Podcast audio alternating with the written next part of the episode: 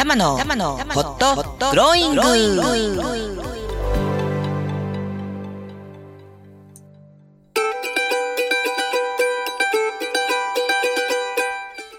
皆様今週も明るく楽しく元気よくこの時間をお迎えでいらっしゃいますか？今週もホットグローイングの時間がやってまいりました。パーソナリティの橋本玉木たまちゃんです。さあ今週も元気にスタートしてまいりましょうこの番組「ホットグローイングは」人生を思うがまんまに生きていくための転ばぬ先の杖として心が元気になったり意欲が湧いてきたり時に心が熱くホットに時に心がホッとするようなそんなちょっとしたヒントや情報トークを提供する番組です。今日はあ7月第2週えー、七夕も終わりまして10日です。日本は今雨のね、えー、豪雨の被害に見舞われて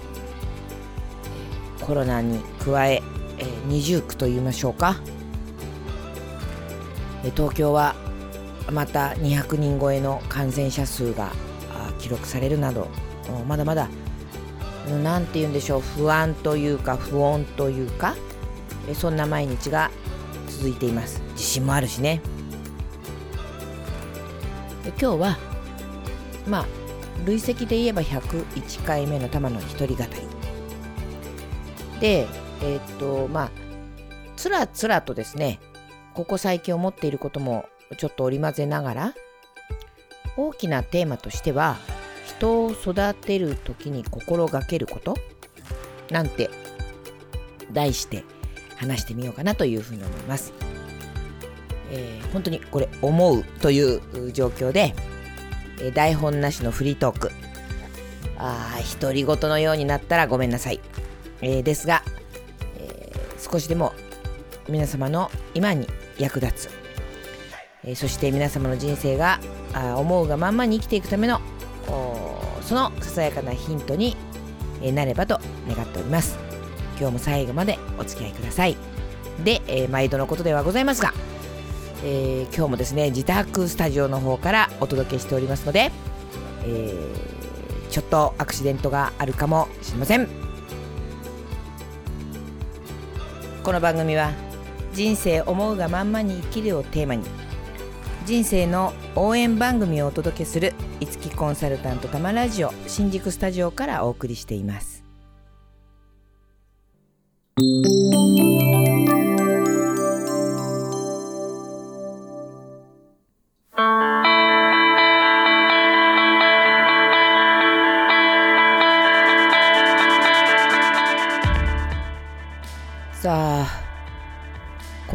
時間も雨の中あるいは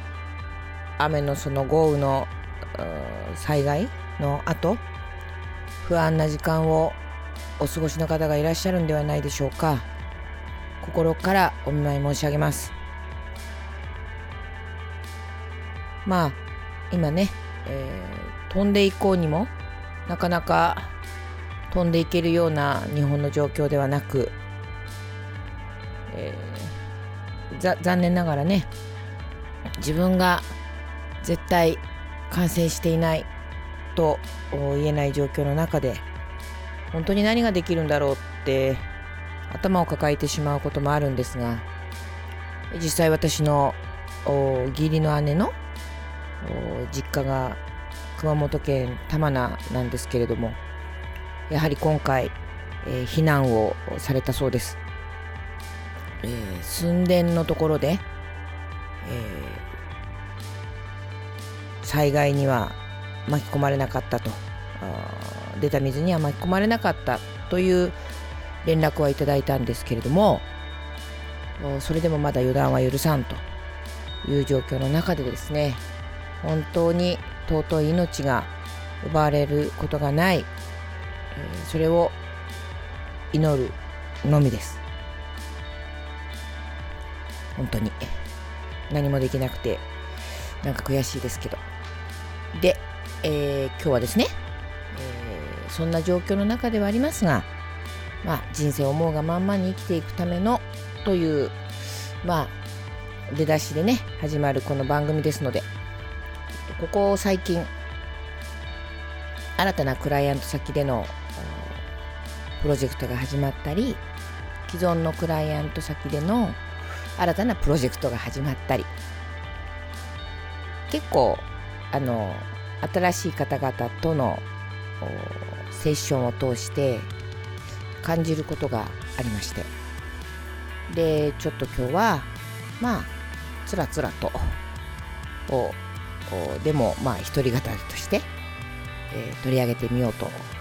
えております、えー、人を育てる時に気をつけること。ということなんですがうーん育てと言って育つわけではないですよね人は。いろいろな背景を持ってそこまでこう人生を歩んでこられた方たちが本当に望んでいるその人生をさらに歩んでいくためにまあ一人一人私はいつもベストを尽くしていると思ってるわけです。でそのベストに見合う結果を手にしているかどうかは別だと。でそのベストに見合う結果になっていない時に大切なことはどれだけ外に向かって指をさすのではなく己を顧みることができるかというのが、まあ、やはりすごく重要なポイントになると思うんですね。どちらかといえばやっぱり外に向かって指をさしてしまった方が自分は傷つかないし楽なわけなんですけれどもで実際そういうふうに外に向かって手を指をさしたくなるような状況が起きてしまうってことだってあります。その中でもたった1%の可能性を見失わずその1%の可能性に向かって新たな行動を起こせるかどうか。これがまあ自立型人材であったりグロースマインドであったり。まあ肯定的なブレインセットと言ってもいいかもしれない。始められるんだと。やり方は何万通りもある。諦めるのはまだ早い。ってそんな風に考えられるまあ大人にまあ、育てる。あるいは変身していただく、えー、それがすごく重要だと思うんですよ。どんな時も自分を見失わない。環境優位にしない。まあ環境の中には上司やあ会社や社会の情勢や一見自分ではコントロールできないと思っているそれらのものが全て入るわけですけれどもそれはそうなんです。自分の意思だけではコントロールできない要因が山のようにこの世の中にはある。だからこそ自分で自ら何かを始められる要素その1%でもいいからその領域を見つけ出すという努力がすごく必要なんですよね。うん。まあ言うはやすし行うはがたしなんですけれど。でね今日ちょっと声が低いんですけどあのこれはですね気分が暗いからではなく大変申し訳ないんですがさっきですねご飯を食べたんです。で食べ過ぎたつもりはないのですが、えー、思っていたよりも、えー、一口多かったようでそこにさらに水分を取ってしまったら胃がパンパンになってですね今声が出ない 出ないんです。もう恥ずかしい限りすみません。でも今日今この時間にえっと取らないとあと取れないので頑張って今喋ってるっていう状況でちょっとなんか苦しそうに喋っていますがお許しください。自己管理が悪かったっちゅうだけの話なんです。はいすいません。えー、それで本論に戻しますとその、まあ、自分の1%の可能性を見失わない人材に育てていくということなんだけどそのための考え方というのをやっぱり知らなかったら、えーと、シフトもしようがないじゃないですか。ということで、えっと、私が、えー、プロジェクトとかに関わらせていただくときにはその基本となる考え方を一旦お伝えするんですよね。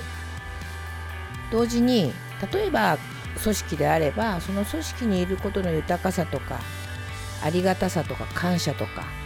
それを感じてもらえるようにそれもやっぱり感謝しろっつったって無理な話で。でも共感するっていう要素を少しでも提供するようにしてるんですね。まあ私なりにですけど。その中でね過去にもあった経験なんですけれどもあまりにも私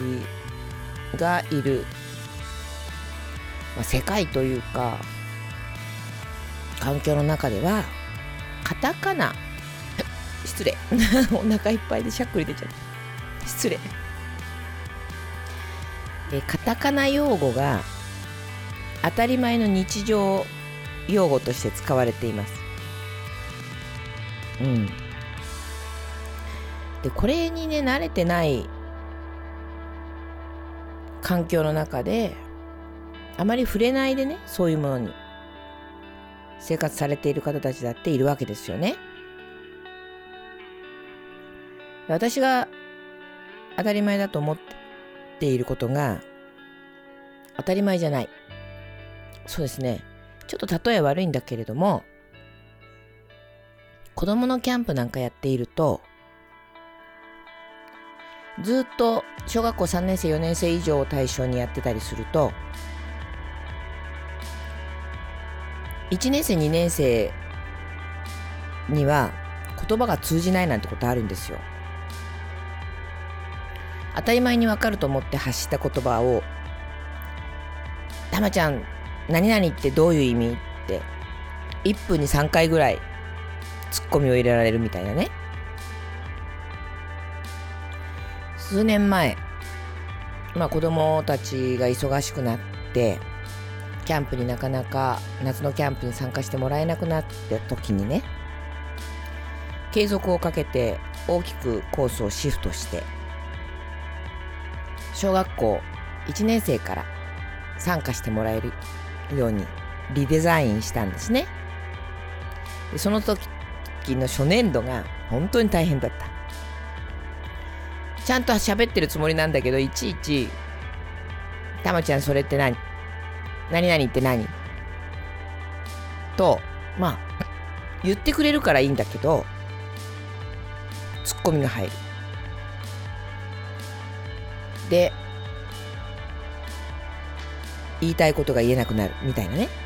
でも子供は無邪気にそれを表現してくれます。がしかし大人の社会になってしまうと、まあ、いろんなことをおもんばかって言わないわけですよ。でこの間ねまさに後から分かった事実社会インフラという言葉を私は当たり前に使ってたでビジョンとかコミットメントなんていう言葉は聞き慣れない人たちがいるのでこれは言い換えてたんです。伝わるように。ところが社会インフラは当たり前のなんだなんつうんだろう。日常用語の中に入っちゃってた。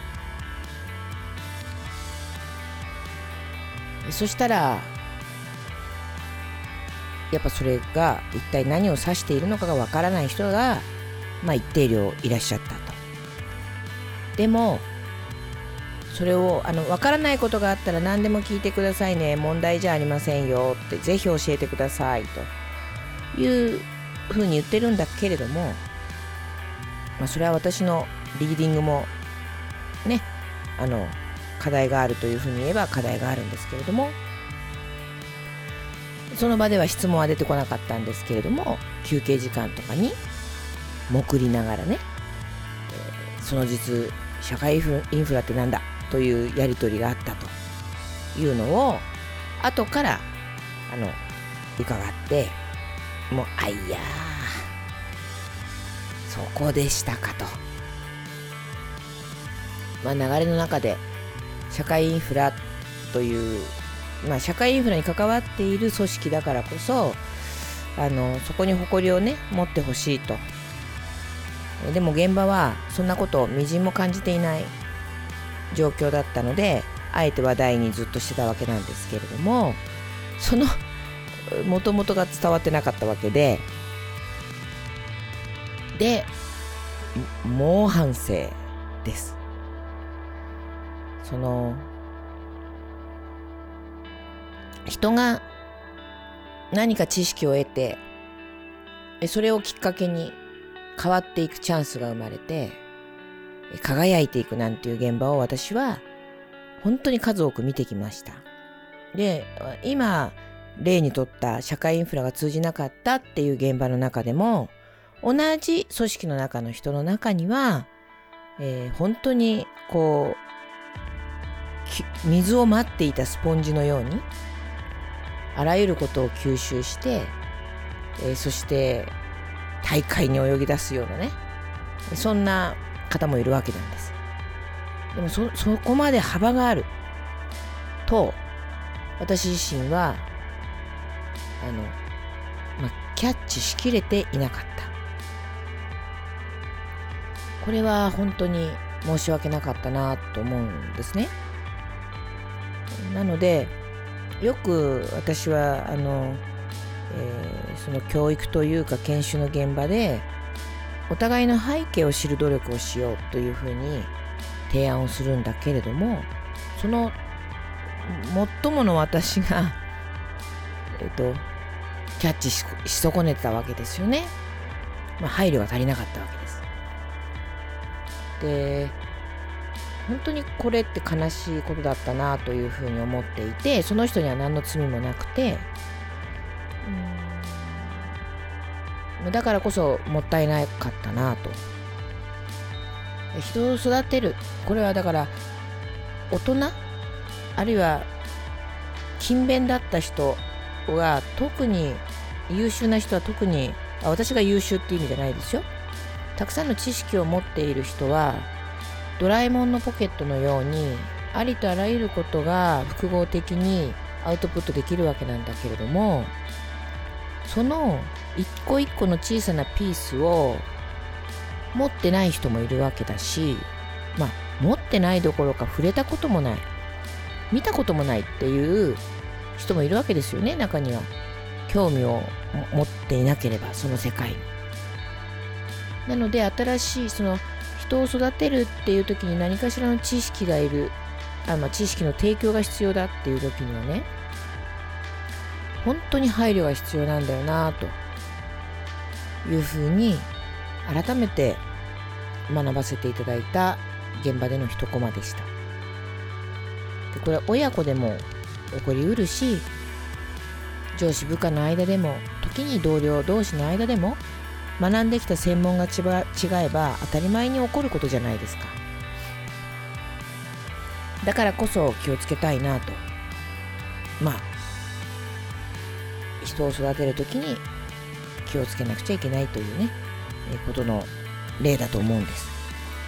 反省を込めて。同時にあの今あの NHK ちょっと止まってますけれども朝ドラの「エール」あの中でものすごくやっぱ私も共感したね。あのシーンがあって。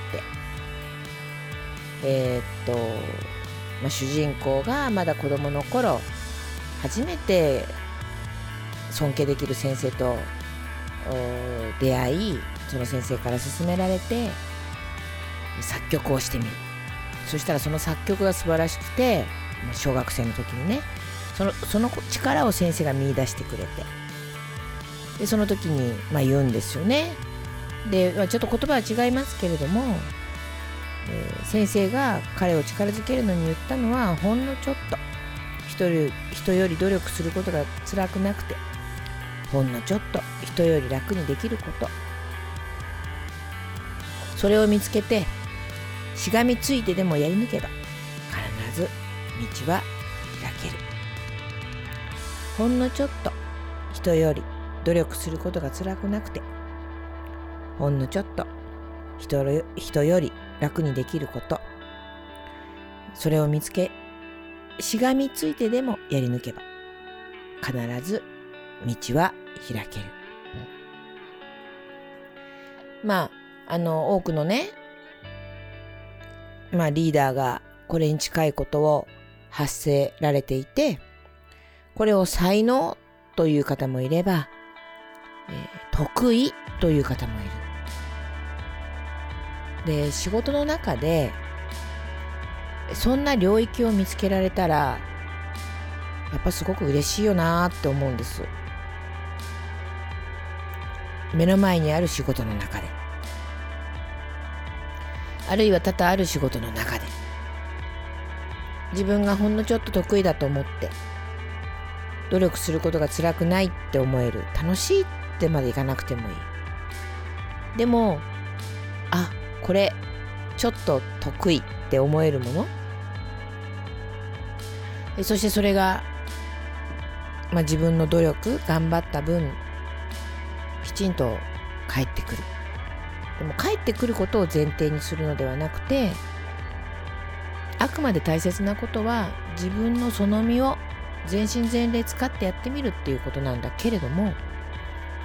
仕事を通して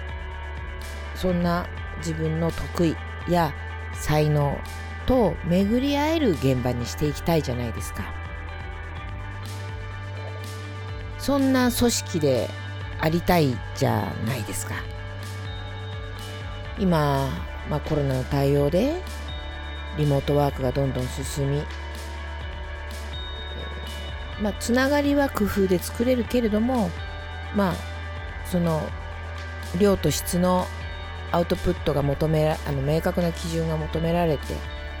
その中で仕事をこなしていくみたいなねことになってしまうとなかなかそういう境地に行けなくなってしまう。なので、えーと、人を育てる時に気をつけることの中にはですね相手のやっぱり得意ほんのちょっと人より努力することが辛くなくてほんのちょっと人より楽にできるって思える。そんな領域を共に見出していく努力っていうのも必要なんじゃないかなって私は思います。そんな同僚や上司と共に働けたらそれだけでも救われる。少なくても自分はそこに光を当てられる存在でいたいなと思うんですね。この時邪魔をするのが、えっと、誰かと比べるってやつです。誰かと比べていいとか悪いとか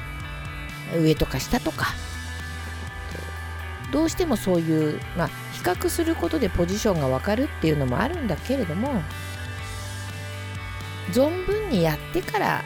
でもいいですよねそれは。まずは自分の力を出し切ってみる。努力というのは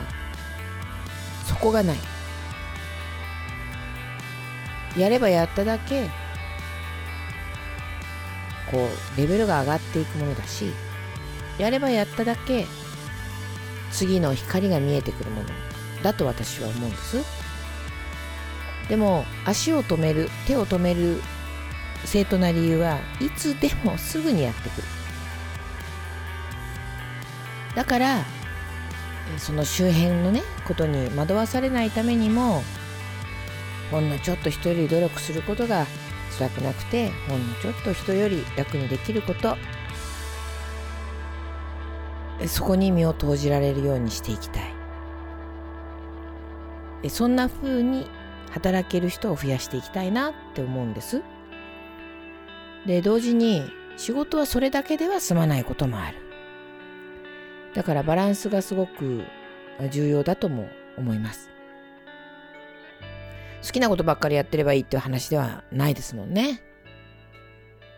同時に生かし合うっていう関係性を作れたらこれこそが最大のパフォーマンスを叩いていく一歩になるんじゃないかなとも思うんです。そのためにはお互いを知っていく。囲うのではなくお互いをちゃんと背景も含めて知り合うというか受け取り合うっていうプロセスが重要なんだよね。そういう関係性がやっぱり組織の中ではすごく重要でそれこそが人を育てる目をまあ出していく要素になるだろうなって強く思います。ぜひですねあのご自身のいるその組織の中であるいはご家庭の中でお子さんだけじゃない自分だってそうじゃないですか旦那さんもあお父さんもお母さんもそして子供も時におばあちゃんもおじいちゃんもほんのちょっと人より努力することが辛くなくてほんのちょっと人より楽にできることにお互いエネルギーを投資できたとしたならこんなに嬉しいことないよね。そしてそこに集っている一人一人が笑顔になっていく努力をする。お互いに。自分だけではなく。もちろんそれも重要。そのためにも最初に戻りますが今その人が持っているその背景あるいは、えー、その人生に至ったプロセスっていうところにも配慮ができるその心の余裕というか、うん、資料が必要だよね。とそう強く、まあ、自戒を込めて思います。まあ、今日はこんな話になり途中しゃっくりしたり、えー、しておりましたがいかがでございましょうか？まだまだ本当にこれからどこまで日本はどう社会が整えていや整っていくのか？不穏な状況ではありますけれどもお互いにね育て合う育ち合うという関係性を築いていけるそんな配慮ができるよう毎日を送っていこうじゃございませんか。ね。えそうするとお互いにちょっとニコッと笑顔が出て明日は天気になるかもしれない。なんてことで今日の一人語りはここまでとさせてただきます。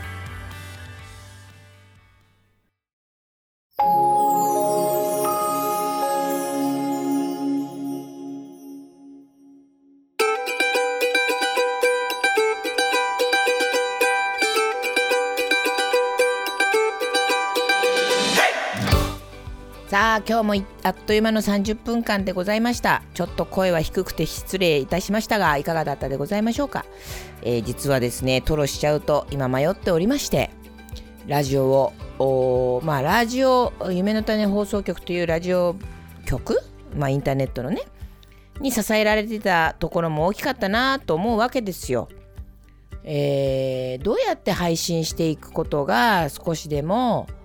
多くの方にお届けすることになるだろうかと日々日々悩んでおりまして。ただあの自分でやるようになって前日録音